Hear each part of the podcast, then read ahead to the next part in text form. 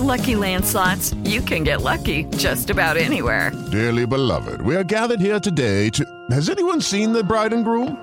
Sorry, sorry, we're here. We were getting lucky in the limo and we lost track of time. No, Lucky Land Casino, with cash prizes that add up quicker than a guest registry. In that case, I pronounce you lucky.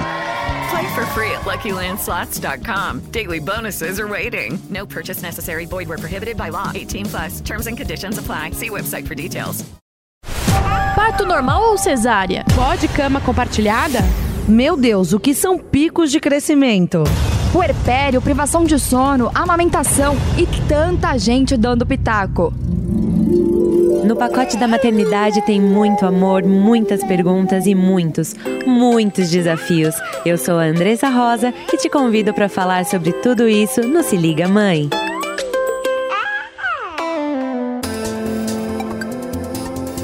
Está no ar mais um episódio do Se Liga Mãe. Se você está chegando aqui pela primeira vez, já estou me apresentando. Eu sou a Andressa Rosa, eu sou mãe da Malu.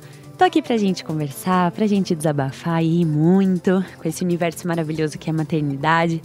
Você pode me encontrar lá no arroba Mãe, é o meu Instagram oficial, onde a gente tá sempre trocando informações, trocando figurinhas.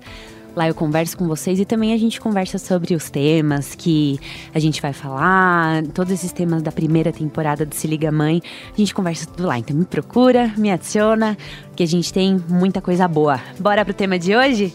Eu perguntei para vocês lá no meu Instagram sobre sono infantil, vocês pediram muito esse tema, então aqui estou eu. Mas eu não me sinto, apesar de ter a minha experiência, eu não me sinto à vontade para falar sozinha sobre isso, então eu tive a oportunidade de entrevistar a psicóloga Márcia Tossin, que é, é, ela tem ênfase na primeira infância, né? E falou com a gente sobre esse mundo da criação do apego seguro, que ela chama de criação neurocompatível. E eu também consegui entrevistar o Tiago Queiroz, o paizinho, vírgula, o nosso famoso paizinho, vírgula. consegui falar com eles, mas eu espero que na segunda temporada a gente tenha um episódio para trazer eles para cá. Tô louca, então vocês têm que me ouvir, tem que compartilhar com todo mundo, porque daí eu consigo trazer eles para cá. Eu preciso tirar o Thiago lá do, do, do, Rio de Janeiro e preciso tirar a doutora Márcia lá do Paraná. Vocês têm que me ajudar com isso. Vamos, vamos conversar sobre sono infantil? Primeiro, eu queria é, colocar a apresentação deles, né? Eu pedi para eles se apresentarem. E então vocês vão ouvir um pouquinho mais sobre como que surgiu a criação neurocompatível e como que surgiu o paizinho vírgula. Oi, bom, primeiro eu queria dizer que estou muito feliz de estar aqui. É sempre ótimo poder ter oportunidade para falar sobre um assunto que eu mais amo falar, né, que é filhos e paternidade.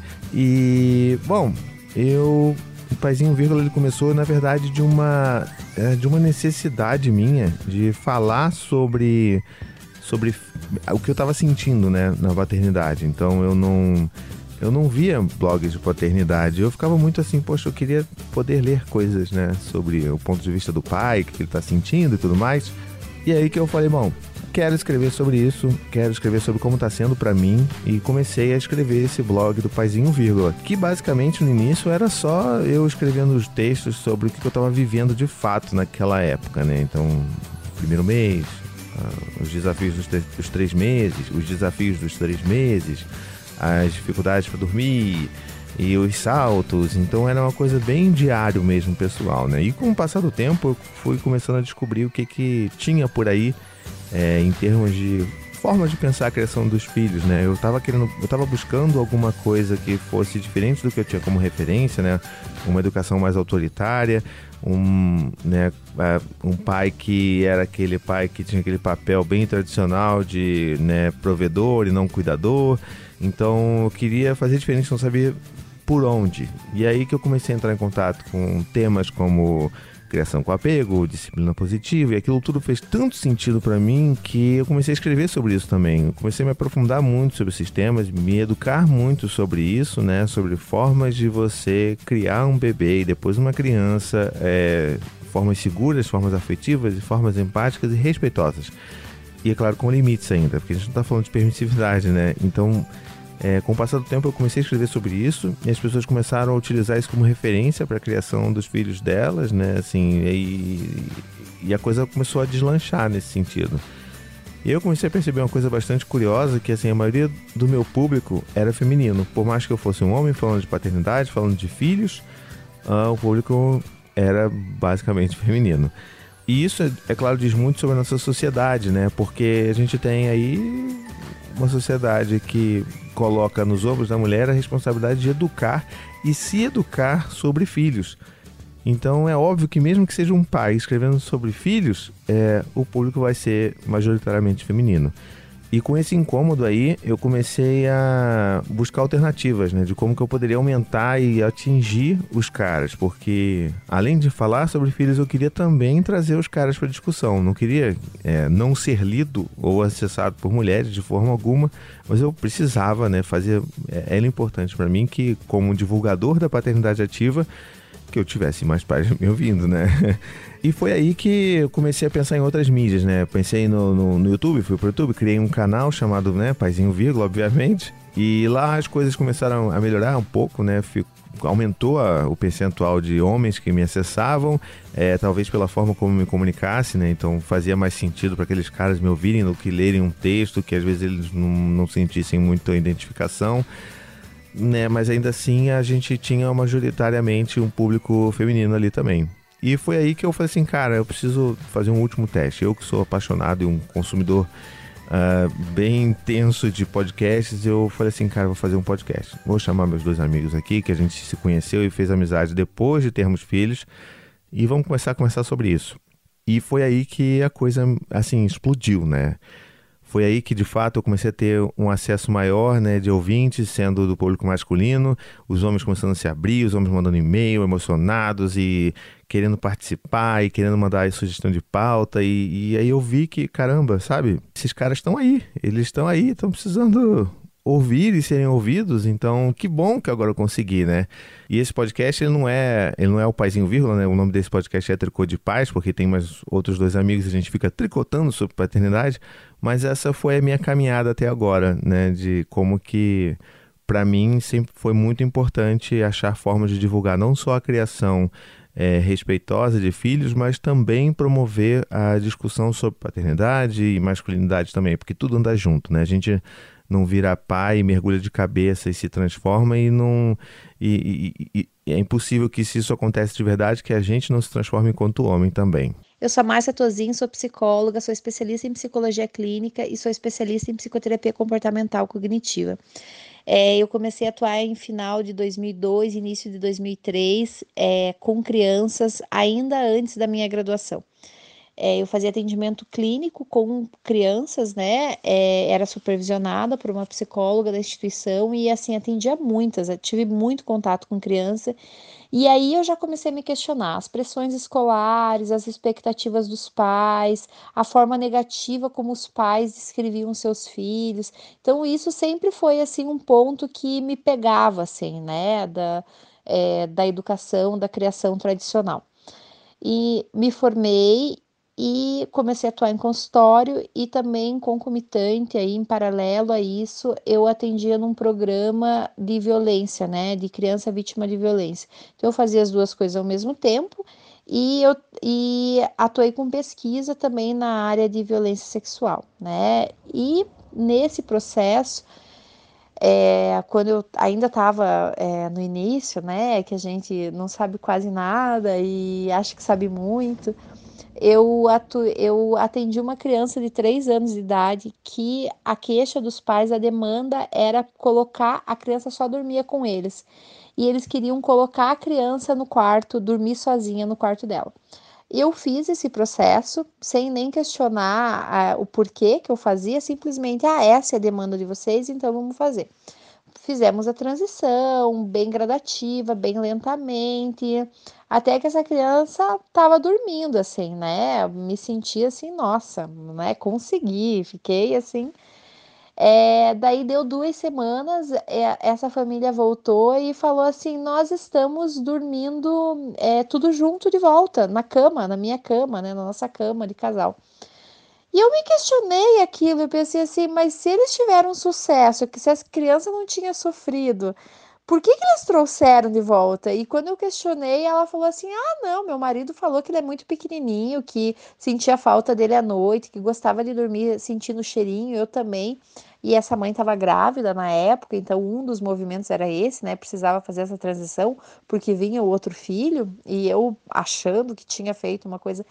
E aí eu me questionei assim: o que, que é isso, né? Por que que é, os pais se comportam como pais, colocam a criança na cama. É, da onde vem isso, né? Foi quando eu comecei a pesquisar e tive contato, acesso aí à psicologia evolutiva, não que eu já não tivesse, porque eu trabalho com psicologia do comportamento e o comportamento biológico na ciência do comportamento, ele é, é, é a grande expressão aí do comportamento humano, né? É uma, principalmente nos transtornos de ansiedade, né? Assim, você entender a ansiedade como é, uma expressão de proteção da espécie e não como uma inimiga, né? O sono infantil parece um tabu da parentalidade moderna, porque de um lado tem um monte de gente falando que tudo traumatiza a criança. Tudo, tudo traumatiza, tudo que você fizer, a criança não pode chorar. A criança é, tem que estar sempre feliz. Se ela não tiver, ela tá traumatizada. Cortisol, não sei o que, não sei o que, não sei o que. De um lado tem uh, um monte de gente pressionando a mãe para ela exercer essa maternidade perfeita. Então, o, o, que eu fico me perguntando é, é, se realmente tudo traumatiza a criança, né? Essa galera que fala que tudo é trauma, que a gente tem que esperar passar, independente da nossa exaustão. É, é, é, muito complicado. Do outro lado, tem um mercado de sono, né, de consultorias de sono crescendo exponencialmente com o mesmo treinamento de sono, todos os que eu tive contato até hoje, é, me parece a mesma fórmula de bolo, adaptado para várias formas. Sempre terminando com a família deixando o bebê chorando a noite toda. E quando não é isso, quando é apenas uma é, quando, quando a consultoria de sono está só estabelecendo a rotina, na verdade, a gente fica se perguntando se a gente está gastando dinheiro à toa, porque a rotina a, a gente conseguiria aplicar sozinha, ou, ou, então a rotina se estabeleceria com o crescimento da criança. Então, a maioria tem esse treinamento de sono padrão adaptado, com choro controlado, ou alguns falam, defendem o cry out, e outros têm a, a, aquela vertente do, da consultoria de sono linkada com apego seguro e que apenas estabelece rotina, e sendo que você, na verdade, não precisaria disso, né? Tem essas, esses dois lados que estão puxando a maternidade, hora para um lado, hora para o outro, e deixam a gente confusa. Como que foi a minha experiência? Quando a Malu nasceu, eu não fazia ideia do que esperar. Eu confesso para vocês que eu me preparei para o pior. Eu nunca tive a, a expectativa de que a Malu fosse dormir a noite inteira antes de um ano de idade. E eu acho que isso deixou um pouquinho. É, um, um, pouquinho de liberdade dentro do meu coração e do coração do Maurício, porque a gente já estava preparado para o pior. A gente já estava preparado para é, passar noites em claro e acordado com ela. Eu já estava preparada para as cólicas, já estava preparada para refluxo, estava preparada para tudo que vocês podem imaginar. E o que, que aconteceu? É, é, ela não teve cólica, ela não teve refluxo. E ela começou a dormir a noite inteira com 28 dias de vida sozinha. De repente, ela parou de mamar. De repente. Eu acordei, num, coloquei ela para dormir num, num belo dia e acordei no dia seguinte às 8 da manhã sem entender o que estava acontecendo e assim foi, né?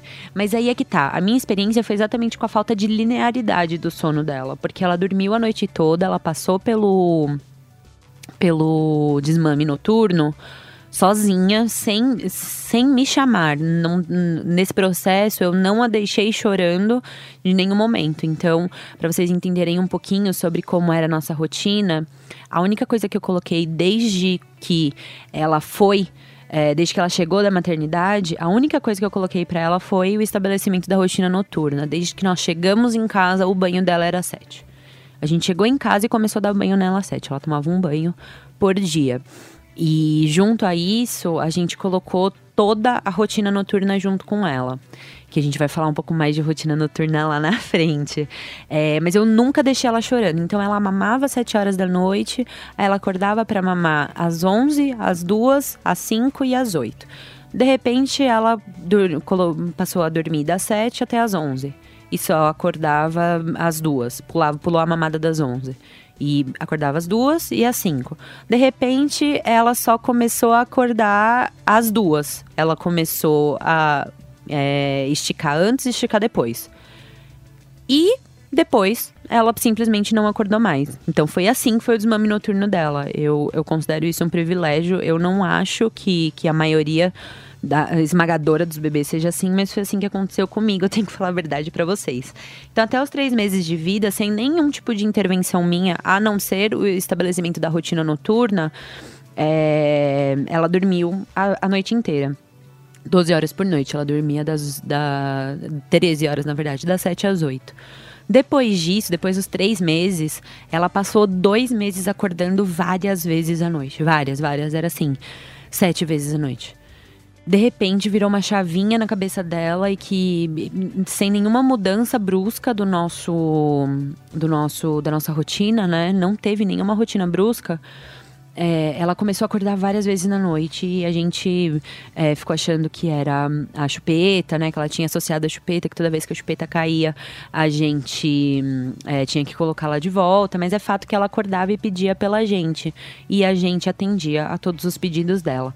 Depois dos seis meses, os dentes e os marcos de desenvolvimento arrebentaram com o sono dela. Ela sofreu muito com os dentes. Então, e os marcos de desenvolvimento, por que, que eu tô falando deles? Porque toda vez que ela aprendia a fazer uma coisa nova, ela queria testar de madrugada. Era impressionante. Então, ela começou a fazer índiozinho, que é aquele lá, lá, lá, lá, com a boca. E aí ela acordava no meio da madrugada para fazer lá, lá, lá, lá, lá, lá, lá. E, e quando ela começou a ficar sentada sozinha, ela acordava de madrugada só pra sentar. Quando ela começou a ficar em pé, ela acordava de madrugada só para ficar em pé e ficar treinando. Isso foi catastrófico pra gente, porque a gente já sabia que quando ela aprendesse uma habilidade nova, a gente ia passar no mínimo uma semana acordado, porque ela ia acordar de hora em hora, de às vezes de meia a cada meia hora para é, intervir, né, nisso. Eu optei por não fazer nenhum tipo de treinamento de sono mas ninar ela ajudou a gente a, a conseguir entender o jeitinho que ela usava para se acalmar. Então, né, foram alguns meses, alguns bons meses com a gente entendendo como que, como que as coisas iam funcionar lá em casa, né? Nós nunca gostamos de fazer cama compartilhada. Eu sempre tive muito medo e a Malu, depois dos três meses, começou a se mexer muito. Então, eu não conseguia dormir. E a minha rede de apoio era muito, é muito limitada, né, até hoje. Então eu precisava ter uma boa noite de sono. A gente fez a transição para o bercinho com um mês é, de vida e ela aceitou bem. É, demorou uns três dias, assim, é, em que a gente foi acolhendo bastante ela. Mas é, a gente conseguiu passar ela pro bercinho. É, nós não gostávamos de fazer cama compartilhada, né? Até hoje a gente não gosta. É, mas é, ninar ela, com o passar do tempo, começou a ficar muito inviável, porque a Malu sempre foi um bebê muito grande. Então, depois dos dos 10 meses, eu comecei a ficar com muita dor nas costas de ninar ela. E percebi que a minha volta ao trabalho, eu retornei ao trabalho, ao mercado de trabalho, né? Efetivamente, com 10 meses, é, a minha volta ao trabalho fez com que ela procurasse outras formas de se ligar a gente, né? Porque a minha rede de apoio virou a escola. Eu, nós colocamos, optamos por colocar ela na escola e o que significava que a gente passava o dia inteiro longe dela, praticamente. Na, durante a noite, durante a madrugada, ela não queria mais dormir, mais dormir no, no berço de jeito nenhum. Ela queria dormir na cama com a gente. E aí nós fizemos um mês de cama compartilhada, mesmo contra a nossa, a nossa vontade. É, a gente optou por deixar ela na nossa cama para entender como que essa transição e essa mudança de rotina seria um pouco melhor para ela, né?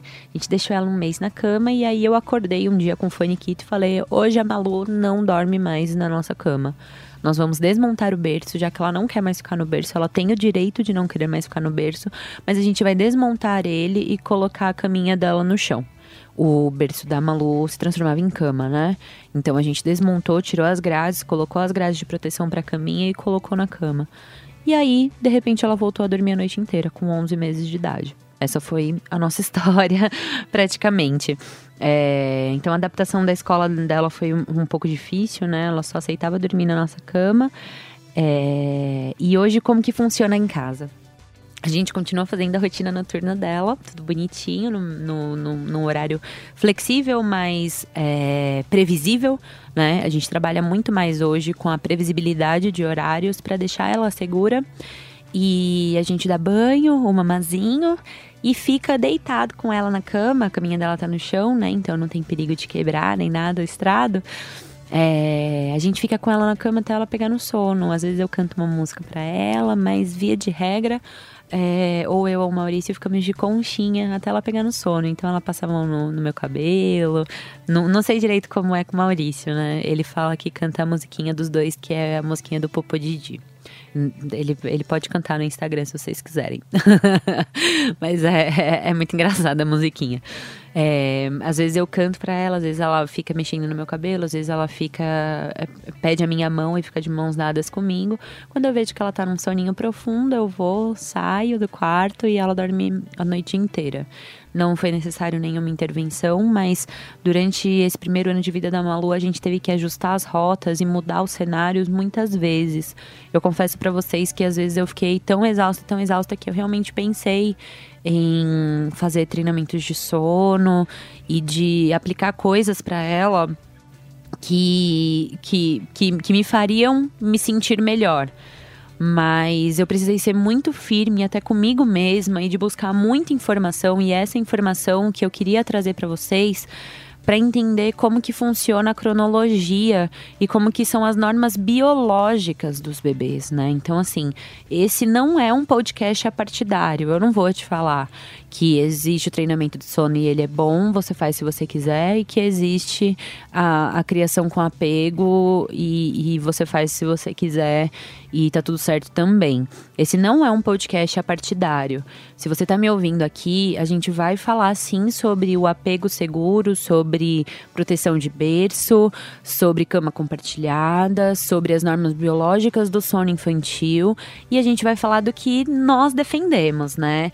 É, nós, o, o Tiago, a doutora Márcia e eu, nós não acreditamos na viabilidade do treinamento de sono, mas nós acreditamos em, em uma série de fatores e de ajustes de rotina que podem ser feitos para entregar para vocês uma solução, porque não adianta nada, né? Se você está aí exausta, me ouvindo, e querendo uma solução para você, se você não aguenta mais, tá à beira da, da loucura, é, colocando tudo aí é, a perder, né? Tá exercendo essa maternidade de uma forma completamente equivocada para você. Se você sente que não é uma boa mãe porque você não dorme direito, que você não é um bom pai porque você não dorme direito. Se você acha que tem alguma coisa errada com seu filho, esse podcast é para você sim, mas ele não é partidário, né? Então a gente vai começar o, nosso bate-bola, o nosso bate-bola aqui com a nossa entrevista. Eu vou começar pedindo para eles contarem um pouquinho sobre a experiência deles. Como que foi o Tiago pai? O Tiago tem três filhos, a doutora Márcia tem um. Como que foi a experiência da Márcia como mãe? Porque uma coisa são eles como profissionais, né? Como educadores parentais. É, outra coisa são eles como pais. Quero saber como, como foi essa história. Bom, eu tenho três filhos, né? Então... é meio caótico botá-los para dormir, mas eu acho que a coisa mais interessante que eu posso falar sobre o sono deles é que é, principalmente no sono, a gente percebe que eles são é, crianças e indivíduos completamente diferentes. Né? Eles são completamente diferentes um do outro. O Dante, por exemplo, ele sempre teve mais dificuldade, até hoje, mais velho, com seis anos, ele, ele ainda tem um pouco de, de relutância a dormir, ele sempre resistiu bastante. Então, quando era bebê, era muito difícil, eu não conseguia colocá-lo para dormir, mas era aquela criança que, uma vez que dormisse, ia, assim, tirava uns, uns ciclos de sono muito longos, né? Assim, ia direto. É claro que assim, quando a gente fala ir direto, é bom a gente alinhar expectativas também, né? Porque quando a gente fala assim, ah, não, peraí, você dorme como bebê, seu bebê tá dormindo a noite toda e ele dorme bem pra caramba. Assim, ele dormia. Mas isso não significa que ele vai virar uma pedra e nunca mais vai acordar até o dia seguinte. Não. Ele vai dar suas pequenas acordadas, ele vai querer dar uma mamadinha ali na mãe, né, na Anne. Mas assim, não chegam a ser despertares completos, né? Já o Gael, ele. ele assim, enquanto bebê, ele era muito mais tranquilo de botar para dormir, eu conseguia botar ele para dormir. E isso é claro porque eu também sou um outro pai, né? É, um pai de dois já é diferente de um pai de um, um cara que já aprendeu bastante coisa. E na época que o Gael do, né, nasceu, eu já conseguia botar o Dante para dormir. E mas assim, talvez essa facilidade tenha contribuído, mas de fato o Gael ele nunca foi uma criança de resistir a dormir. Então hoje que ele tem 4 anos, ele é uma criança que é relativamente fácil. A gente bota na cama, eu deito ali do lado deles e tal. E enfim, daqui a alguns 10 minutos, 15 no máximo, ele já está dormindo. E aí o Dante demora ali uns 30, 40 minutos ainda. E aí agora chega a Maia. E mostra que a gente não sabe de nada, de nada, de nada mesmo, né? Porque ela já é uma, um outro bebê completamente diferente.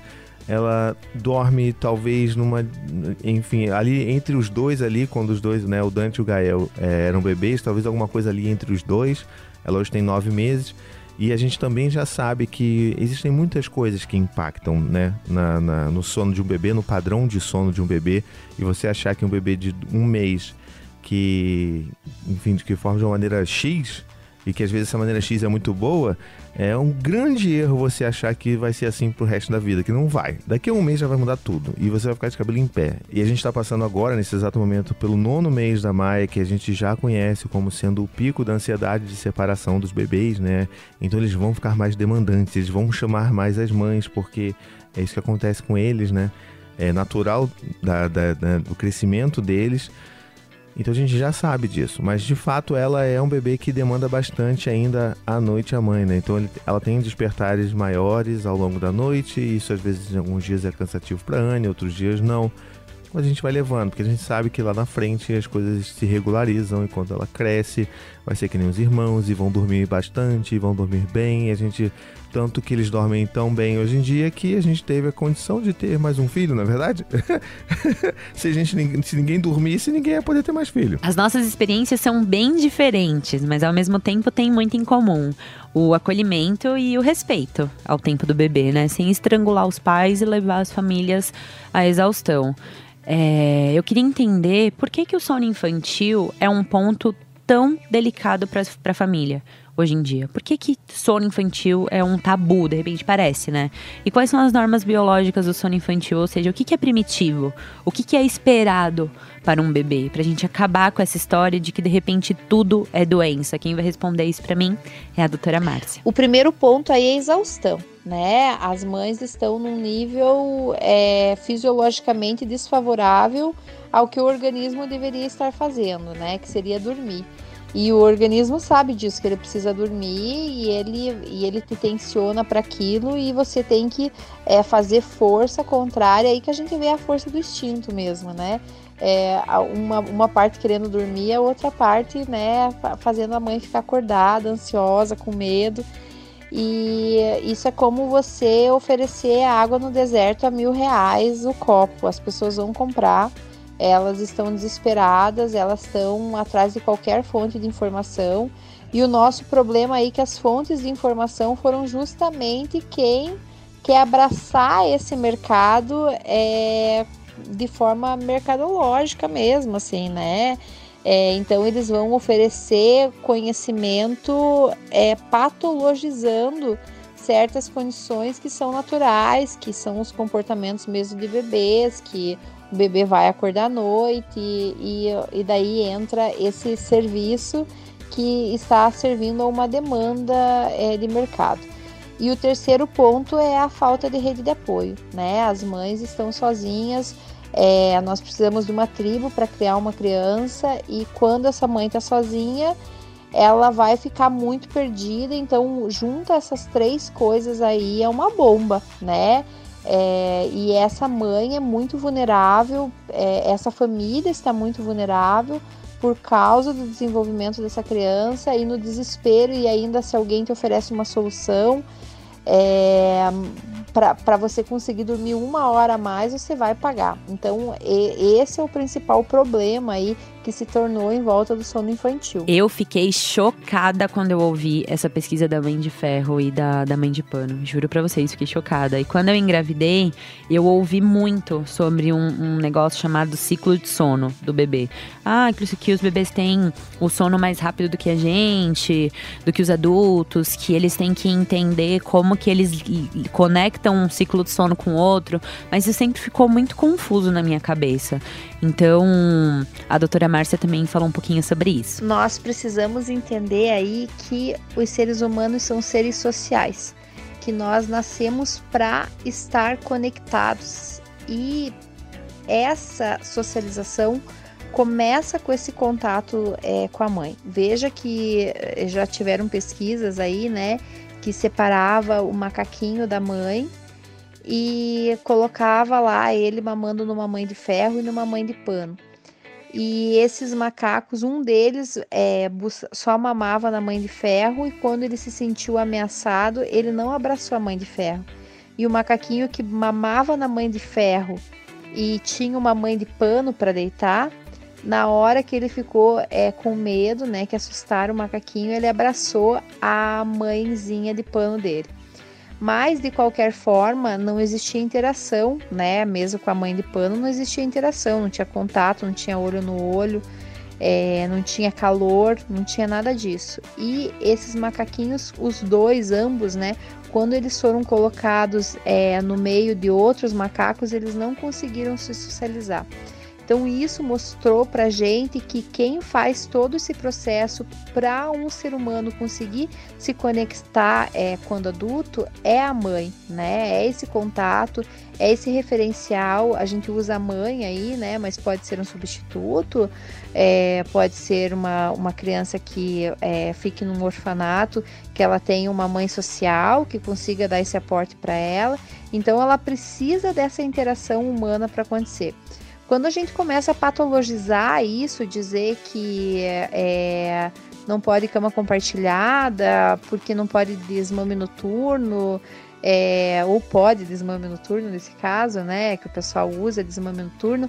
Quando a gente começa a fazer isso, a gente vai indo contra as normas. Por quê? Por que, que o bebê succiona a mãe, né? Succiona o peito da mãe? Para o corpo da mãe entender que existe um, um bebê vivo ali, né? Que existe alguém se alimentando e que isso é necessário para a espécie e que é, ela, e ela vai fazer isso instintivamente, né? O próprio organismo sabe o que fazer, né? E batalha nesse sentido. E a criança também vai batalhar nesse sentido. Quando a gente começa a dar é, ordens para mudar isso e colocar regras sem entender é, o real valor desse apego, o real valor dessa proximidade, a gente acaba é, danificando um sistema que seria perfeito, né? Então é entender isso, as normas biológicas é isso, sucção, proximidade, sono. É, a criança fica muito ansiosa longe da mãe, entender que não há problema nenhum na dependência infantil, que quanto mais dependente, e a psicologia evolutiva é muito claro nisso, né?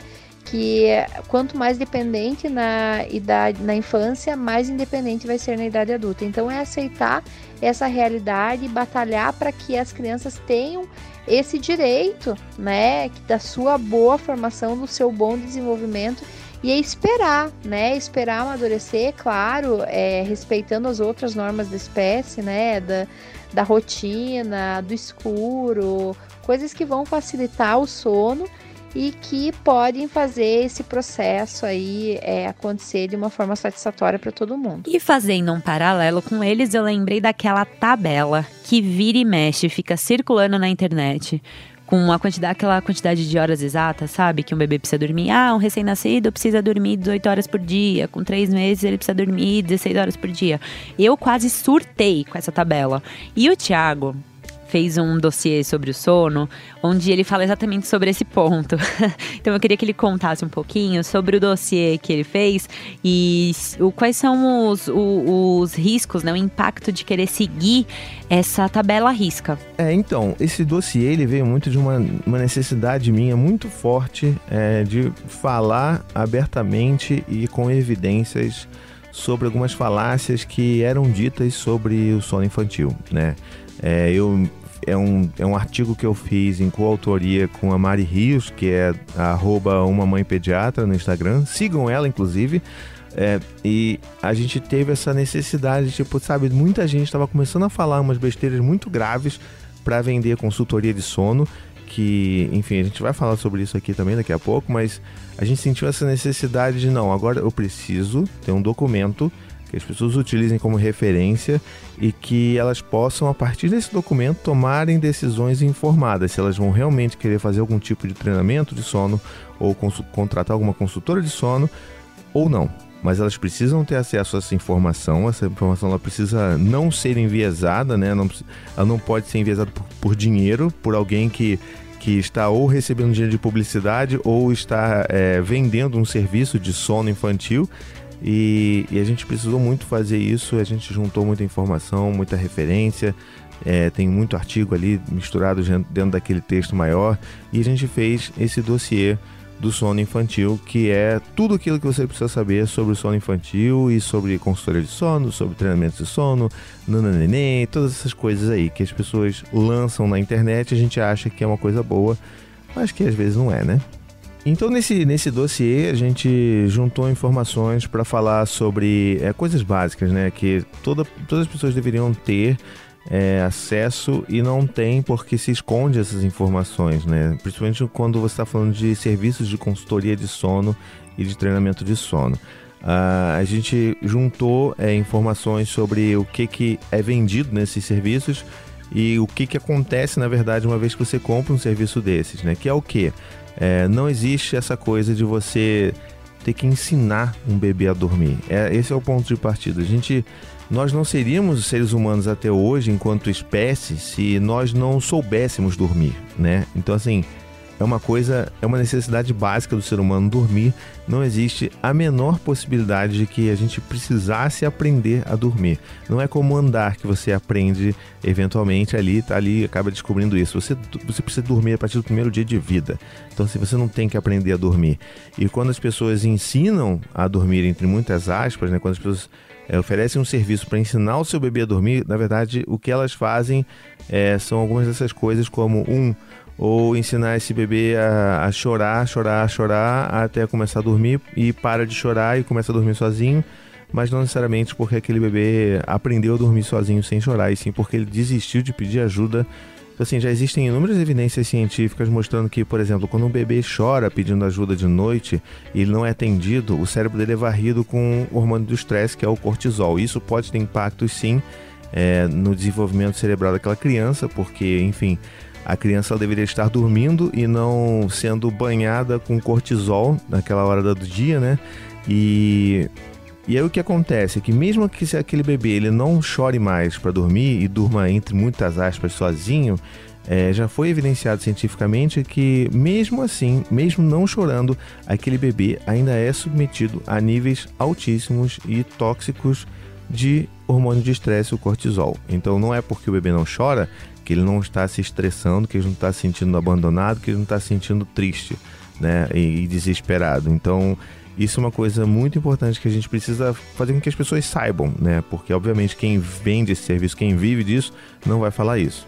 É, assim, tem uma coisa muito louca, né? Que são essas planilhas de sono que existem, né? Porque, assim, muita gente fala assim: ah, não, mas uh, o meu método que eu faço para ensinar o bebê a dormir não envolve deixar a criança dormindo isso pode até acontecer, mas existem muitas outras intervenções de sono que também são prejudiciais e são as utilizadas por essas pessoas que vendem esse tipo de serviço. Uma delas é você tentar adequar um bebê a uma tabela. E a gente sabe muito bem, como eu já falei algum, alguns minutos atrás, que cada bebê é único. Cada bebê tem seu tempo, tem seu padrão, que é ligeiramente diferente um do outro, e tá tudo bem. Quando você tem uma tabela que determina quantas horas em média o seu filho deve dormir por dia, sabe o que acontece com o pai, com a mãe? Eles entram em parafuso, eles entram em paranoia, começam a contar todas as horas que seu bebê dorme, começam a ver o que está acontecendo, se não dormiu muito já começa a ficar ansioso, já fica nervoso, e aí já começa a passar toda essa ansiedade pro bebê de, né, de, de lambuja ali também, e que obviamente vai dormir pior. Então, não existe a menor condição da gente a, a enquadrar crianças em tabelas. Eu, e assim, uma coisa que eu gosto sempre de praticar, um exercício, é inverte isso para sua vida. Se eu chegasse para você, um ser humano adulto ali, bonito, que trabalha, que faz suas coisas, vai para academia, e eu te entregasse uma tabela dizendo quantas horas em média, como as pessoas fazem, né? Ah, quantas horas em média você tem que dormir? Você consegue dormir as horas em média que que né, você seria obrigado a fazer? Não não consegue. Por vários motivos. Um, que às vezes você não pode, porque você tem outros compromissos, você tem filho pequeno, e quando a gente tem filho pequeno, a gente não dorme as horas que a gente deveria dormir, né? Mas também às vezes porque você simplesmente não precisa daquelas horas todas, né? E o ideal seria você dormir o quanto que o seu corpo pede. Agora, se a gente tem esse movimento para os adultos, por que, que a gente não tem esse movimento para os bebês também? Por que, que a gente acha que eles têm que ter um padrão de sono que é igual do, do, do adulto, sabe? Porque não é. Os ciclos de sono de um bebê são muito mais curtos, ele vai, vai ter pequenos despertares é, de forma muito mais, é, enfim, muito mais próximos uns dos outros, esses despertares, porque é normal. É do desenvolvimento humano, sabe? Não é, não é manha, não é manipulação de um bebê, que inclusive não tem estrutura cerebral nenhuma para manipular ninguém, né? Então é, é, importante de novo que essas informações elas estejam disponíveis e acessíveis para todas as pessoas que estejam passando, por exemplo, por um desespero de de privação de sono, porque eu sei disso, né? Eu tenho três filhos, eu, eu sofro privação de sono já há bastante tempo, então eu sei muito bem que isso ferra a cabeça da gente, que isso faz a gente duvidar da nossa sanidade, que faz a gente ficar desesperado, que faz a gente tomar atitudes desesperadas, e eu sei disso tudo. Agora, uma das coisas que ajuda a gente a combater esses sentimentos todos é um é, ter rede de apoio, que, enfim, na nossa sociedade a gente sabe muito bem que quem fica sobrecarregada é a mãe, e que essa mãe tenha um, um, parceiro, um pai mais participativo ali, inclusive nas madrugadas, mesmo que ele tenha que acordar mais cedo no dia seguinte. Eu tenho que acordar cedo no dia seguinte, mas eu tenho que participar da noite também, porque, né? Eu tenho, é minha obrigação, sabe? E, enfim, rede de apoio pode ser isso, podem ser amigos, parentes, qualquer pessoa que possa vir ajudar durante o dia para que aquela mãe tire um cochilo, para que ela possa né, tirar, tirar uma soneca ou que ela possa tomar um banho relaxante. É, enfim, alguma coisa precisa ser feito para essa mãe não ficar sobrecarregada. O problema não está no bebê. A gente não precisa fazer nada no bebê. A gente precisa mudar o contexto que aquela família está inserida. Eu também aproveitei para perguntar para Márcia sobre aquela história que a gente ouve nas consultorias de sono de que nem tudo é peito. Porque isso foi uma coisa que vocês pediram muito para mim. Ah, eu posso desvincular peito? Eu posso dar o peito pra toda vez que for dormir? É errado, eu tô criando um mau hábito. Será que, que não, nem tudo é peito? O que, que a criação do, com apego seguro fala sobre isso? E eu também queria entender a, a, visão da criação com apego sobre chupeta, sobre naninha. Vocês perguntaram bastante sobre naninha. Eu posso colocar naninha ou não? É, eu posso ninar meu bebê no colo ou não? Será que eu estou causando maus hábitos no meu bebê? A associação nos dá a ideia de algo que pode ser tirado. É, se a gente entende a criança e a mãe como uma díade, obviamente o peito vai resolver praticamente tudo, né? E, e se ele não resolve, ele pode ser o acalentador enquanto a mãe descobre o que está acontecendo com essa criança, né? Se ela está com xixi, se está com cocô, é, se ela está desconfortável na posição, o peito faz tudo isso. E mesmo que a criança tenha acabado de amamentar, que ela regurgite, mesmo assim, não tem problema nenhum é porque isso é a função biológica do peito mesmo, essa condição, né? A, é ali que a criança faz a sua principal conexão, né? Do contato, da pele, da sucção. Então, o peito é incrível, né? Pode usar sim, com certeza absoluta, sempre, muito. Não é uma associação negativa, isso é mito, isso é uma condição biológica. Então, a criança funciona justamente para sempre procurar o peito da mãe, tá tudo certo. É, a chupeta não deve ser usada porque causa confusão de bicos, né? E isso está é, tá relacionada com é, um impacto muito grande na amamentação, né? Isso pode é, prejudicar aí a frequência é, e o tempo dessa amamentação, então ela não deve ser utilizada. O ninar é um comportamento incrível, né? Porque isso acalma a criança, é, é, estabiliza ela dentro do ritmo biológico dela. A naninha é, pode ser usada sim, desde que com uma idade favorável, de acordo com é, o, o, que o pediatra da criança é, passa para esses pais, né, é, dentro do seu uso, mas de maneira nenhuma ela é danosa, ela é muito positiva e pode ser usada por crianças de 4, 5, 6 anos. Não tem limite para usar a naninha, pode usar quanto for, tá tudo bem com a naninha. É, e, e, estou causando maus hábitos no bebê, você não está causando maus hábitos no bebê, né? Você está reagindo conforme lembre que a criança não é um ser passivo na relação. Ele também está construindo isso, ele também está mostrando como para essa mãe como ele se sente confortável.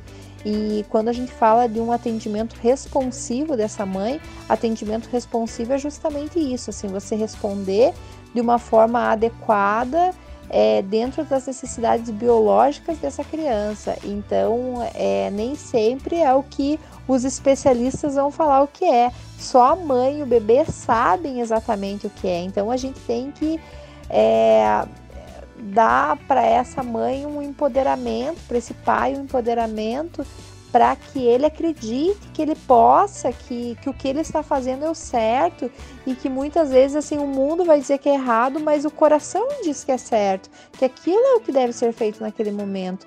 E os pais têm que seguir sim esse ritmo que é a grande condição aí de, da sobrevivência da nossa espécie. Nós não chegamos aonde chegamos sem o apego, sem o contato. Então é responder sim dessa forma que, é, que o bebê precisa. Entendendo essas associações, a gente vai entrar num ponto polêmico aqui, né? Eu quero entender por que, que o meu bebê me solicita tanto. E quais são os danos que um treinamento de sono pode causar? Né? Será que existe treinamento, em, treinamento de sono em linha com apego seguro? Porque tem gente que vende, né? Ah, não, porque o meu treinamento, a minha consultoria de sono é diferente. Eu tô em linha com apego seguro. Será que tá? Existe isso? É possível? É o Thiago que vai responder isso pra gente. É assim, é uma coisa que, que acontece, que a gente, que eu já falei, a gente precisa sempre ter em mente é alinhamento de expectativas. O bebê, ele tem necessidades e ele precisa dessas necessidades sendo atendidas o dia inteiro, né? É mais fácil pra gente durante o dia atender a necessidade dos nossos bebês, né? Tipo, se ele tá chorando, tá precisando de um colo, a gente vai lá dar um colo. Se ele tá com frio, tá com medo, tá sentindo muito desamparado, né, no mundo que é muito grande e espaçoso para ele, a gente vai lá, acolhe aquele bebê, bota ele no colo, bota ele no sling, vai dar uma passeada é mais fácil para a gente fazer isso. Mas a gente também tem que entender que, né, esse bebê também tem necessidades à noite. Não é só porque o sol se põe que as necessidades deixam de existir. Então a gente também precisa atender essas necessidades. E é claro que ele vai demandar a mãe, e isso vai acontecer de forma diferente ao longo dos meses, né? Vão ter momentos que aquele bebê, por exemplo, ele vai passar por uns saltos de desenvolvimento e que isso afeta bastante uh, o padrão de sono daquele bebê. E que aquele bebê ele vai, às vezes, se ele acordava de duas em duas horas, vai começar a acordar de uma em uma.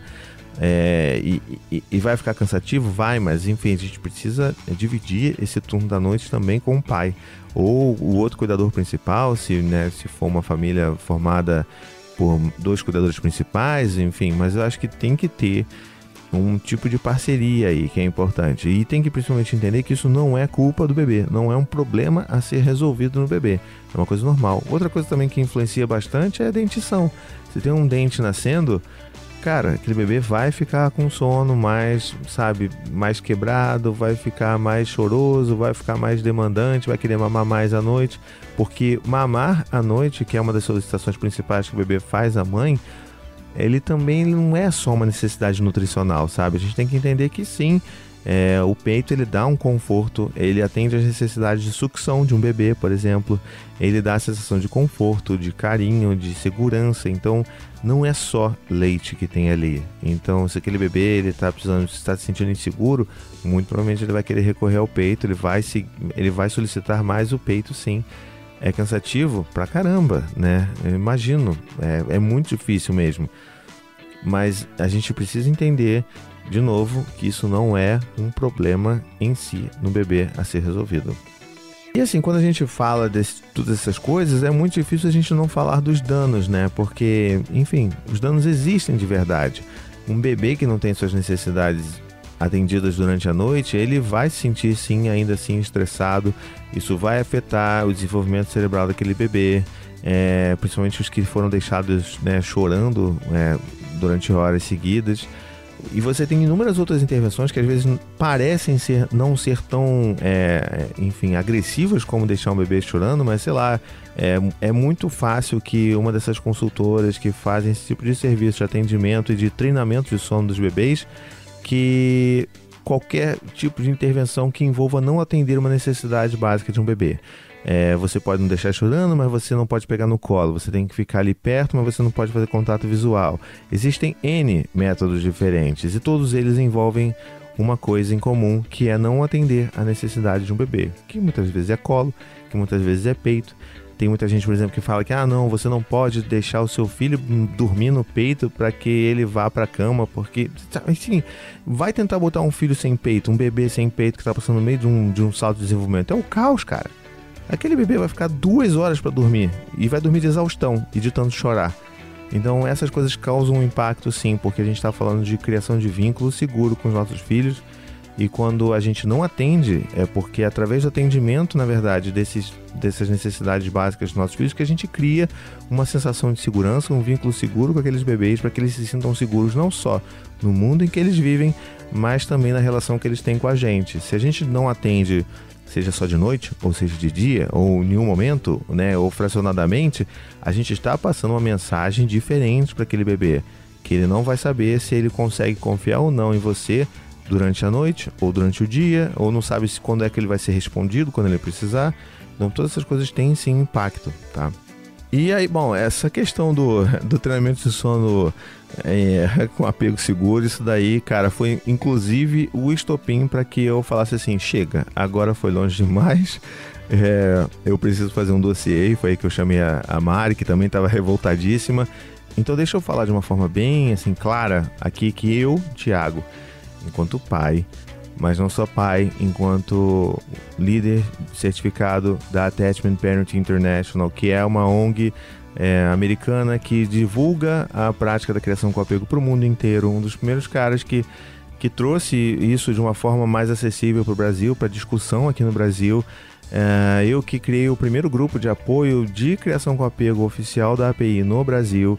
Eu que estudei muito sobre essas coisas, vivi muito com os meus filhos todas essas coisas e eu que também sou educador parental pela disciplina positiva, por mais que a disciplina positiva não tenha absolutamente nada a ver com sono infantil, mas assim, é, é bom a gente colocar que assim, eu não estou falando aqui só do papel de pai, de alguém que realmente se especializou nesses temas e eu posso dizer para você, com todas as letras, se você vê alguém falando que oferece treinamento de sono, que é aprovado por é, apego seguro, apego é bom e que vou fazer o seu apego ficar bom, fuja disso.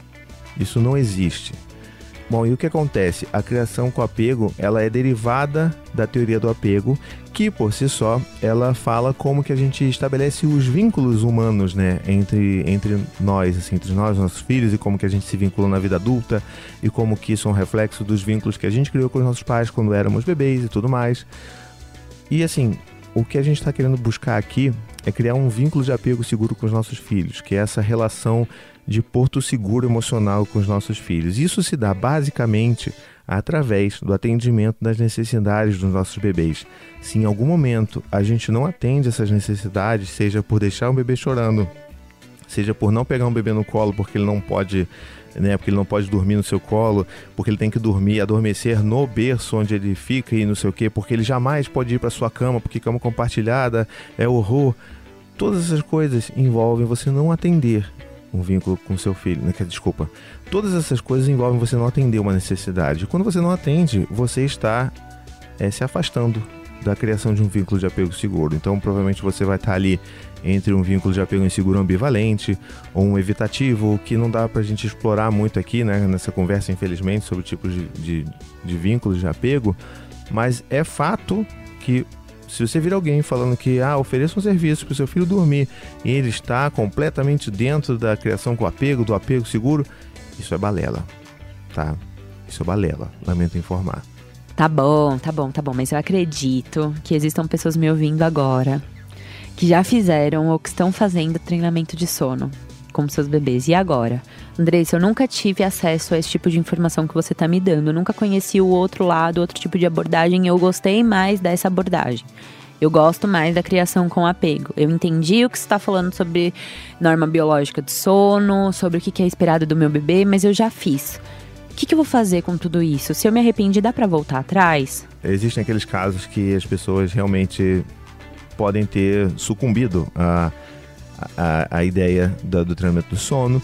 E eu entendo perfeitamente, tanto que em nenhum momento da, da minha fala, em lugar nenhum, é, principalmente no dossiê, a gente fala, é, fala com o intuito de fazer com que os pais e as mães que fizeram o treinamento do sono dos seus filhos se sintam culpados por isso. Porque eu entendo muito bem qual é o efeito da privação do sono, de você estar exausto, você só querer que o seu bebê durma, porque você não aguenta mais ficar acordado, você, né? Enfim, eu sei muito bem disso e a gente precisa mudar, na verdade, a dinâmica daquela família e não corrigir algo no bebê que não precisa ser corrigido, né? Então eu entendo muito bem disso e eu sei que às vezes a gente acaba, de fato, é, sabe, sucumbindo mesmo, porque a publicidade que se faz ao redor desse tema é muito, sabe, é muito encantadora, né? Vamos botar nessa, nesse, nesse termo. Então, a gente tá num mundo que se você tá tendo problemas de sono e começa a procurar no Google por problemas de sono infantil, ah, do, sono do bebê, tudo mais, daqui a pouco no seu Instagram vai estar tá pipocando, sabe o que?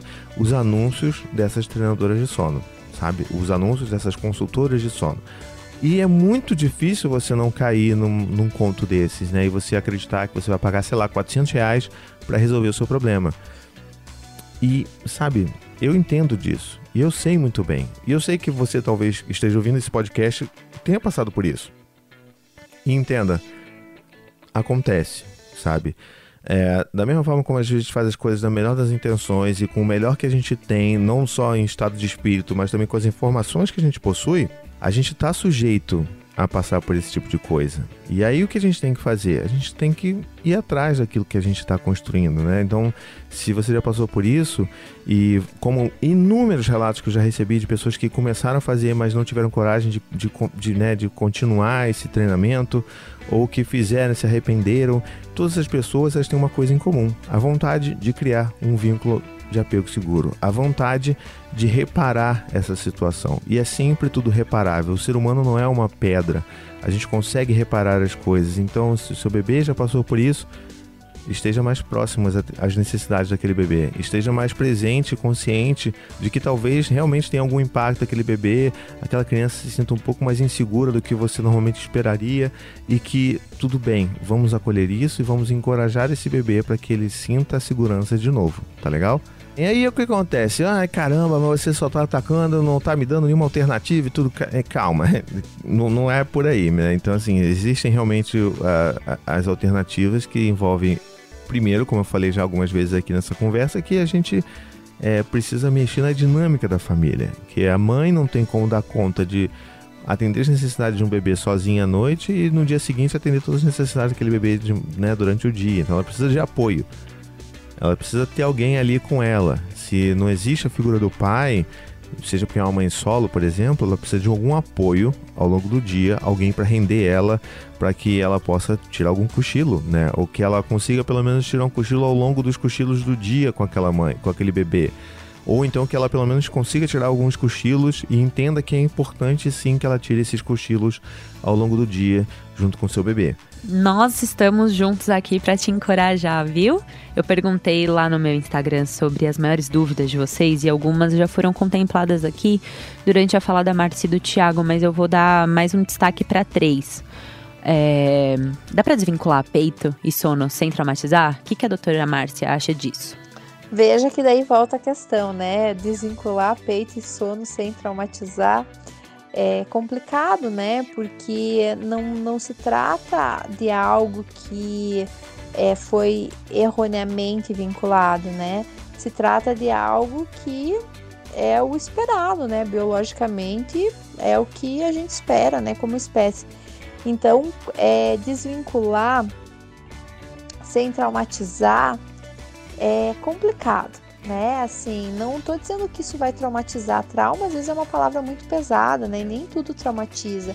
Mas isso às vezes pode gerar mais estresse para uma mãe do que. Então, assim, se uma mãe é, conseguir perceber, nem toda criança é igual. Tem crianças que vão facilmente fazer isso, né? Assim, vão conseguir fazer essa desvinculação, entre aspas, aí.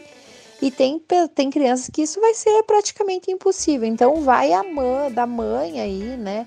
Conhecer o seu bebê e saber o que dá certo ou não para ela. É, mas eu posso dizer assim que sim, que em alguns casos pode, né? Aquela coisa de você tirar do peito quando tá adormecendo, mas eu penso assim, para quê, né? Assim, a que preço tudo isso? A gente tem que se questionar assim, qual é o preço disso? Assim, isso vai vai fazer muita diferença porque hoje a gente sabe, todas as pesquisas indicam assim que a criança que não é mama no peito, ela também acorda à noite. E acorda várias vezes à noite, ela continua acordando. Então a gente não pode dar o peito essa culpa tão grande assim, né? Do, é, se a criança usa o peito para o ritual, se a criança tá tudo bem, né? É normal, é saudável. Então eu diria aí que a gente tem que refletir se realmente isso é necessário e que muitas vezes essa não vai ser a solução. Isso às vezes vai deixar a criança mais desestabilizada ainda, vai deixar a criança mais irritada, vai fazer o processo de intermitência, que é tão tóxica nos processos da amamentação, que é o que a gente vê aí nos desmames noturnos, né? Que as crianças ficam mais agitadas ainda. É, e daí, às vezes, a, a mãe tem que acabar indo para um desmame total, então a criança passa por duas violências aí, uma atrás da outra porque não conseguiu fazer, a mãe não conseguiu terminar esse processo, que é um processo antinatural. E para seguidoras que, como eu, não curtem fazer cama compartilhada, porque eu sei que tá, tem um monte de gente me ouvindo aí, é, falando, poxa, mas eu não curto fazer cama compartilhada. Você pode ser essa pessoa, assim como eu sou essa pessoa. Tem, tem jeito pra gente? Dá pra criar com apego seguro sem fazer cama compartilhada? Sim, com certeza existe um meio aí entre a cama compartilhada não precisa ser cama compartilhada, não precisa estar na mesma cama. Pode muito bem estar num bercinho do lado, tranquila, né? É dormindo próxima, pelo menos até um ano de idade. Assim como nas outras idades também você pode é, dormir com a criança, ajudá-la a pegar no sono, ficar com ela até pegar no sono e deixar sempre o caminho aberto para essa criança te procurar à noite, né? Mas existem milhares de caminhos e soluções aí entre a cama compartilhada. O que a gente precisa falar muito mais do que dar a solução para ter cama compartilhada ou não é conhecer essa criança, né? Porque tem algumas crianças que vão ter uma necessidade de contato que sim, que talvez os pais precisem abrir mão desse odeio à cama compartilhada para repensar nisso, né? Mas assim, é, normalmente os pais tendem a gostar também, né? Porque a mãe vai acordar menos, a criança já amamenta, já tá meio sonolenta, já volta a dormir. É diferente de você ir lá, a criança chorar, né, para você amamentar, daí você volta para tua cama ou dar mamadeira, né? E você volta para cama, daqui a pouco a criança chora de volta. Então, às vezes é um processo que mais atrapalha a gente afastar do que ajudar, né? Então, mas existe sim, existe um meio termo. É, eu mesma penso que até oito meses de vida é o melhor mesmo é que a criança durma num bercinho acoplado à cama da mãe e não necessariamente na mesma cama, a não ser se essa, criança, se essa mãe tiver muita segurança de fazer a cama compartilhada, né? Mas esse contato, essa proximidade já tá mais do que bom também, né? Para a criança tá tudo ok. Ela vai, então é conhecer a criança. Não existe uma uma regra que se aplique a todas as crianças. Cada uma vai ter o seu método e cabe aos pais descobri-lo, né? E a criança também descobrir junto, conhecer esses pais e, e ir se adaptando. É, é, entender um pouquinho como que vai funcionar, né, em cada família. A, a sua família pode se organizar de um jeito. É, em linha com o apego seguro, que vai ser bom para os dois. Alguns bebês realmente têm necessidades maiores de conexão do que outros, né? E, e, é importantíssimo que a gente conheça os nossos filhos. Eu acho que uma das críticas que eu faço é, exatamente a, aos treinamentos de sono é que eles tiram da gente o poder de conhecer o nosso bebê e de conhecer quem é aquela, aquele pacotinho que está na nossa casa, sabe? É uma fórmula de bolo em que a gente está seguindo ali arrisca e, e não pode falhar. Então, se o meu bebê naquele dia não quis dormir das três às quatro e meia, segundo a tabela de sono e segundo o consultor de sono, tem alguma coisa errada comigo. O que eu tô fazendo de errado? Às vezes aquela criança só queria brincar um pouco a mais e ia dormir às três e meia. Ela só não queria dormir às três. E tá tudo bem. E, e, ou seja, eu não posso ter nenhum tipo de flexibilidade, eu não perco a, a sensibilidade de observar o meu bebê para fazer isso, né? E também tem as mães que têm muita dificuldade em fazer o bebê dormir de dia. O que, que a gente faz nesses casos? Se é muito difícil fazer o bebê dura, é, dormir durante o dia, isso vale aquela coisa assim, sabe quando você se perde e que você fica horas dirigindo no lugar e você não acha o lugar que você quer? E depois de alguns anos você vai lá e passa por esse mesmo lugar e você conhece um monte de rua que você não conhecia e provavelmente você não vai se perder no mesmo lugar porque aquilo que parecia assim o caos hoje serve para você.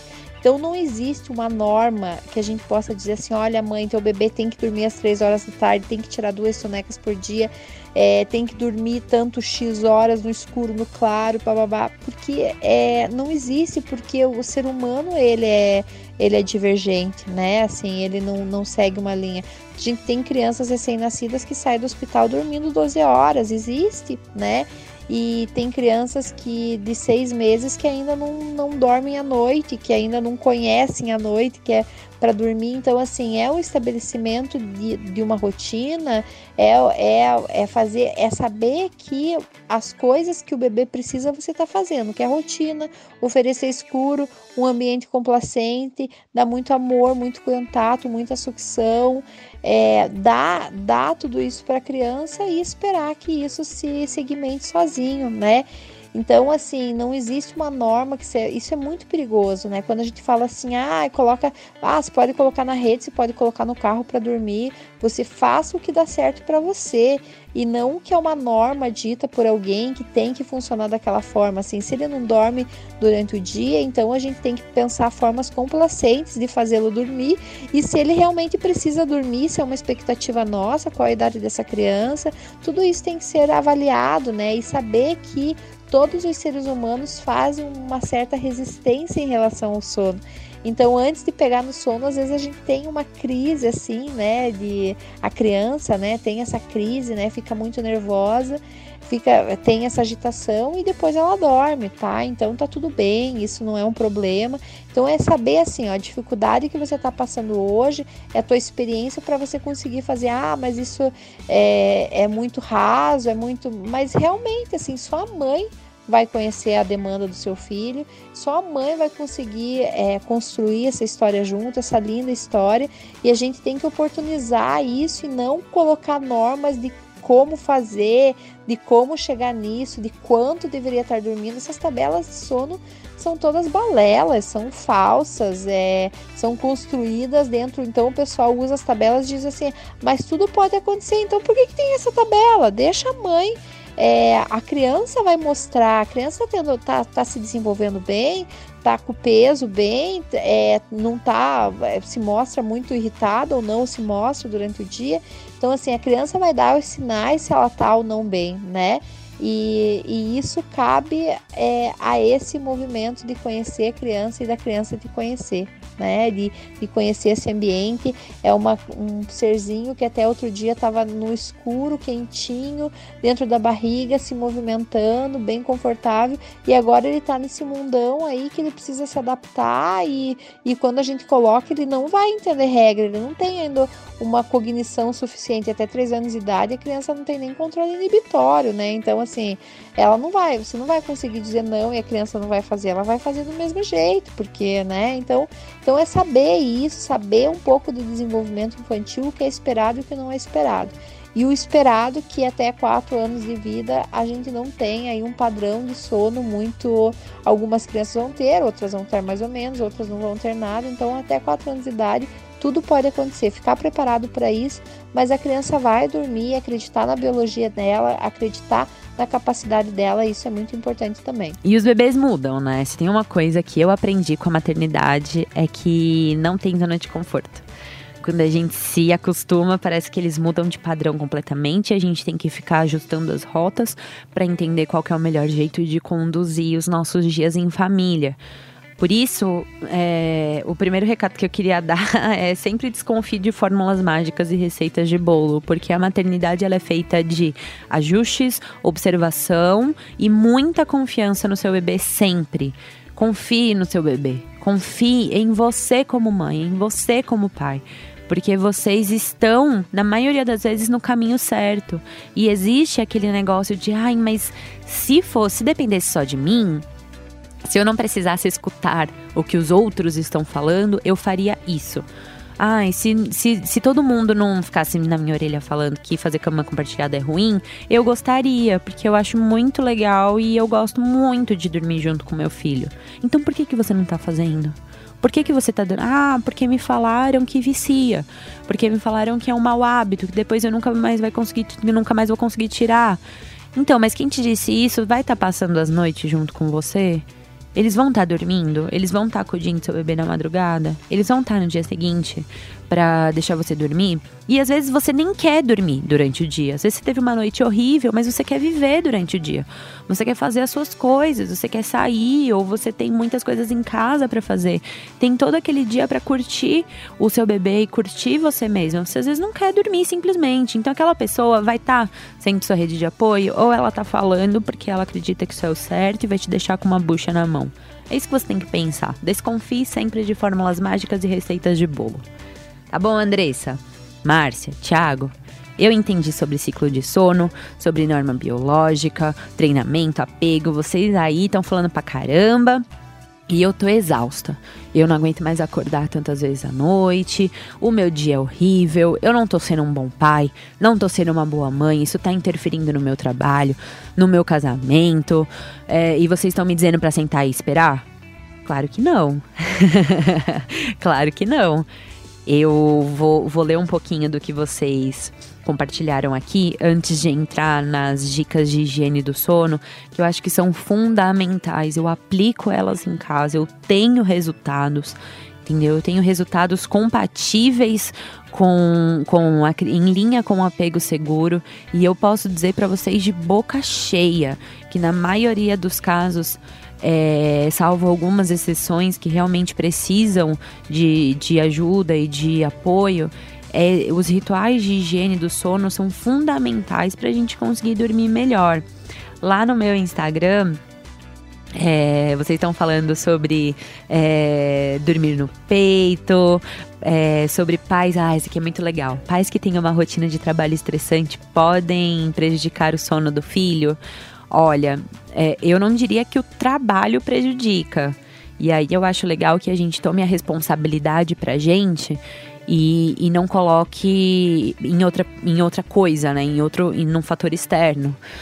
Será que o nosso trabalho estressante influencia no sono do nosso filho ou é a gente estressado por causa do trabalho que está interferindo no sono do nosso filho, que está estressando eles também? Eu posso falar isso com com bastante segurança, porque a minha rotina de trabalho, a minha não tanto, porque eu tenho um, um, pouco mais de, de tranquilidade. Como eu trabalho o dia inteiro sentada, escrevendo, o meu trabalho me dá um pouquinho mais de estabilidade emocional. Às vezes eu saio do prumo com clientes, mas é, é, normal, né? A gente já tá acostumado e a gente tem que ter segurança emocional para isso. A rotina do Maurício é muito mais maluca que a minha é, de trabalhar de final de semana, é, de às vezes chegar muito tarde em casa, ter que sair muito cedo. A rotina dele é muito mais é, maluca do que a minha nesse sentido. Mas a gente toma muito cuidado para deixar os problemas do trabalho na porta, do lado de fora e oferecer para Malu o máximo que a gente conseguir, os pais possíveis para ela. Não são os pais perfeitos, são os pais possíveis. E depois que ela dorme, é o horário que a gente tem para abrir a porta de casa, pegar alguns daqueles problemas e conseguir desabafar um com o outro, porque a gente tem maturidade e estabilidade para falar sobre isso. É óbvio que nem tudo são flores e que às vezes a gente acaba descontando, eu acabo descontando coisas no Maurício e na, e na Malu que eu não deveria descontar. Eu sou humana igual vocês, de carne e osso igual vocês. Mas na maioria das vezes eu tomo cuidado para respirar fundo e para entender que às vezes a gente só tem uma hora, duas, três horas por dia juntos e que a gente tem que fazer aquilo lá valer a pena. Não é o seu trabalho que pode interferir no sono do seu filho, mas é a forma como você chega em casa e recebe ele e, e tem a rotina noturna com ele que vai fazer com que ele fique estressado ou não, que vai liberar o cortisol. É, que a gente já falou tantas vezes, né, aqui nesse, nesse episódio, é você que vai colocar é, esse estresse no seu filho, né? E aí é a nossa responsabilidade mesmo. Nós temos que lembrar que nós somos os adultos, nós somos os adultos dessa família. Então a gente tem que tomar as rédeas, né? A angústia da separação pode atrapalhar o sono que sempre foi bom à noite, com certeza. Vocês lembram que eu falei lá no começo do podcast que o sono interferia sim? É, e que os marcos de desenvolvimento interferiam, sim, dente tudo mais, a angústia de separação foi um dos motivos que teve uma piora significativa para Malu. E aí, quando começou essa angústia da separação para ela, é, ela estava mais ou menos com seis meses. E aí, o que, que a gente fez? A gente percebeu que ela acordava todos os dias às 10 horas da noite, ela começava a chorar e se sentia muito sozinha. A gente ficava com ela, a gente dava todo o suporte emocional. Isso durou mais ou menos um mês e meio. Foi necessário muito colo e muito trabalho durante o dia. A gente teve um esforço danado durante o dia para acolher a Malu, entender que a angústia da separação, a ansiedade de separação é uma fase muito difícil para eles. Não é hora de, de fazer nenhum tipo de treinamento de sono. O seu filho está se sentindo abandonado, ele está se sentindo sozinho, ele não tem capacidade neural para fazer esse tipo de conexão ainda. Ele está começando a conectar sinapses é, de entender que ele é uma pessoa e você é outra, e aí você vai resolver isso deixando ele chorar até dormir? Não, né? A angústia da separação pode atrapalhar o sono, sim, mas isso passa. Faça ajustes, observe. Confie no seu filho e confie em você. É, cama compartilhada. Sinto que ela acorda para saber se eu estou perto, por isso tenho medo de colocá-la para dormir sozinha. Essa dependência é possível? A doutora Márcia já, já, já falou um pouquinho sobre isso, mas é sim. Eles são dependentes da gente. Não é assim que funciona. Um bebê que come sozinho, que já anda, é, que não sei o que, que tem vários pontos de independência, pode ter um pouquinho mais de dependência à noite? Pode. É possível, é esperado. Você é a mãe dele. É, você é a mãe dessa criança. É completamente esperado que ele queira dormir junto, que ele te solicite, que às vezes ele é, entenda que ficar é, olhando no escuro, de repente acordar de madrugada sozinho e não ver ninguém pode ser assustador para uma criança. Tá tudo bem. Essa dependência é possível? É possível. Essa dependência é ruim? É ruim para quem? Tá sendo ruim para você? Ou você gosta de fazer cama compartilhada? Se você gosta e se você acha que tá tudo bem levar assim, tá tudo certo. Se não, como que você vai conseguir ajustar essa rota? No meu caso, como eu não gosto de fazer cama compartilhada, eu fiz esse ajuste no sono da Malu, colocando ela para dormir na caminha e ficando com ela até ela pegar no sono. Tem vezes que ela acorda de madrugada? Tem. E aí eu vou e deito de novo com ela na caminha até ela pegar no sono. São ajustes que só você vai conseguir fazer na sua casa. Vamos lá? Minha filha dorme bem as primeiras horas, de 9 às 3 da manhã. Depois o sono fica de uma em uma hora. Devo deixar chorar? Minha pediatra aconselha isso, mas meu coração dói. Meu amor, a gente já falou domingo, já, já falou sobre isso, né? Nunca deixe uma criança chorar sozinha. Nunca, nunca, nunca, nunca. Tá guardando? Nunca, né? Quase três anos e ainda acorda muito, só cochila no peito. O que fazer? Então aí a gente vai conversar um pouquinho sobre quando que a gente deve se preocupar e a que, e que profissional a gente deve procurar. Eu já, já, já coloco de antemão que se você procurar uma consultoria de sono, procure, procure por psicólogos por profissionais da área, por fonoaudiólogos, por especialistas é, que têm é, conselhos por trás, conselhos de ética para conseguir exercer essa profissão. Desconfie de pessoas que fizeram um curso de um, dois, três meses, um curso intensivo e se dizem coaches e especializados em consultoria de sono. Isso é muito grave. A saúde mental do seu filho é a sua saúde. Você está abrindo as portas da sua casa para receber essa pessoa. Tome cuidado se você vai pedir ajuda. E a doutora Márcia falou mais um pouquinho sobre isso. Nós nos preocupamos quando existe qualquer prejuízo é, de qualquer pessoa envolvida nessa relação. Então, qualquer pessoa que esteja manifestando sofrimento, é, que seja a mãe, que seja o pai, que seja essa criança, isso deve ser é, encaminhado e deve ser avaliado sempre pro, pelo pediatra da criança. Então, o pediatra é o profissional, o primeiro profissional de contato aí que a gente imagina que tanto na rede pública como na rede particular essa criança esteja fazendo um acompanhamento ou mensal ou quinzenal ou semestral, né? Dependendo da idade, existe aí um critério, né, que, que esses médicos usam. Então, isso que deve ser avaliado, né? Assim, é esse médico que vai fazer essa avaliação e ele está capacitado para conseguir fazer isso. É, o que os pais devem notar é se essa criança é uma criança irritadiça, se é uma criança que não gosta de colo, se é uma criança que prefere o não contato, se é uma criança que não faz é, contato visual, se é uma criança que está vomitando muito, é, que não está ganhando peso. Então, assim, as condições do desenvolvimento normal estão sendo afetados, né? Além do sono, existem esses outros, essas outras coisas acontecendo concomitantemente. E se é só o sono, isso está prejudicando a qualidade de vida de todo mundo que está envolvido. Então, é nesse sentido assim que é, os pais devem estar atentos. Eu acho que essa pergunta também a gente pode que, é, responder quem não deve procurar. Então a gente deve tomar muito cuidado é, com esses cursos, esses serviços oferecidos na internet que falam de uma maneira geral como se todo o comportamento é, do bebê pudesse ser tratado e curado de, com uma receita só. Isso é impossível, né? A característica humana é a diversidade. Nós somos muito diferentes e isso que nos enriquece como espécie. Então, a gente sabe aí que pode existir a diferença de um padrão normal, por exemplo, de seis horas entre uma criança e outra, de dormir seis horas a mais e dormir seis horas a menos. Então, se você vai usar uma tabela, por exemplo, é, a tendência é você ficar louca, né? Assim, você, é, você vai viver numa prisão.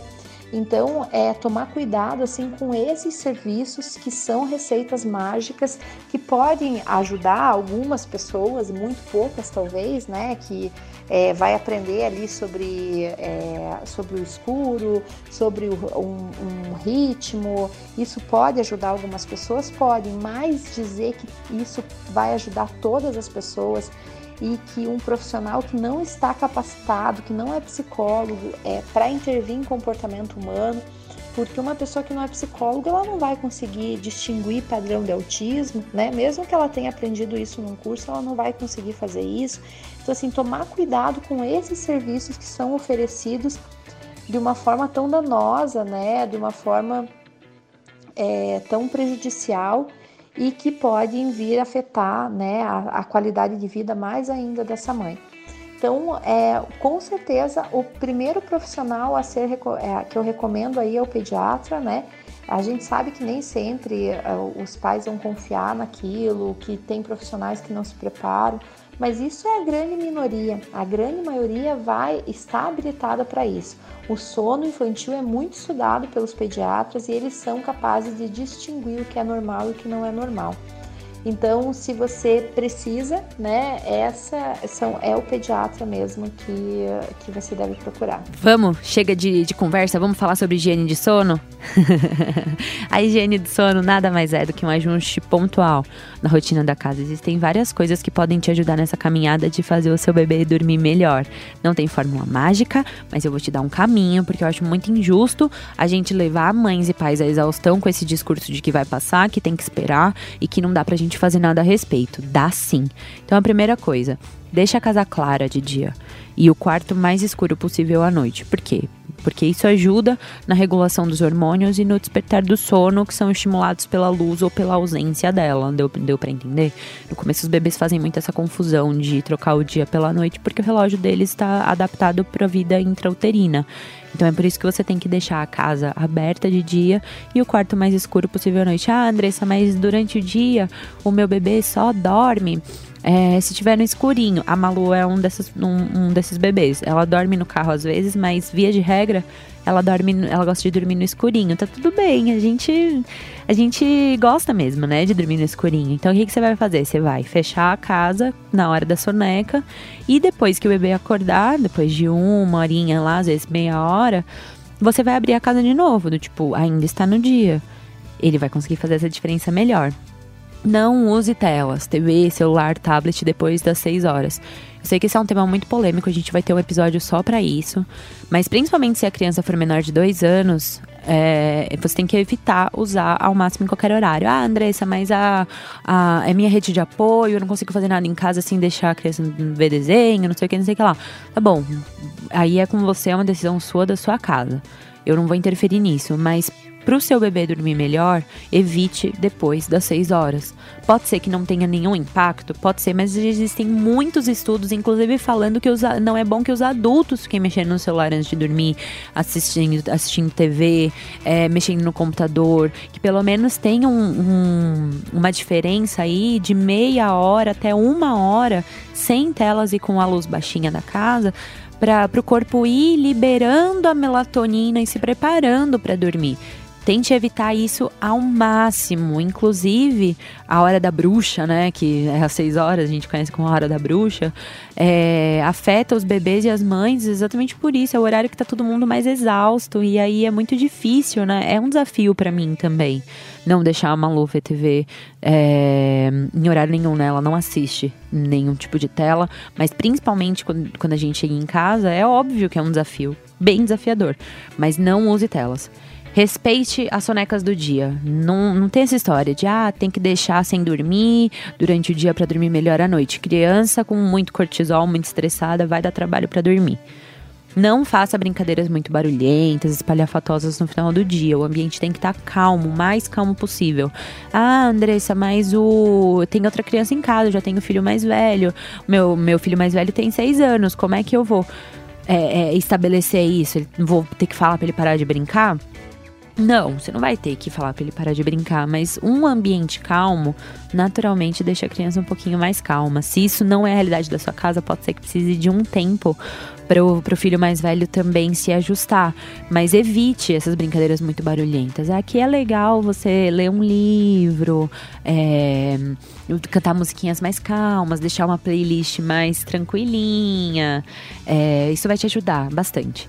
Rituais de sono, pouca luz banho, música relaxante, massagem, tudo isso em horários previsíveis.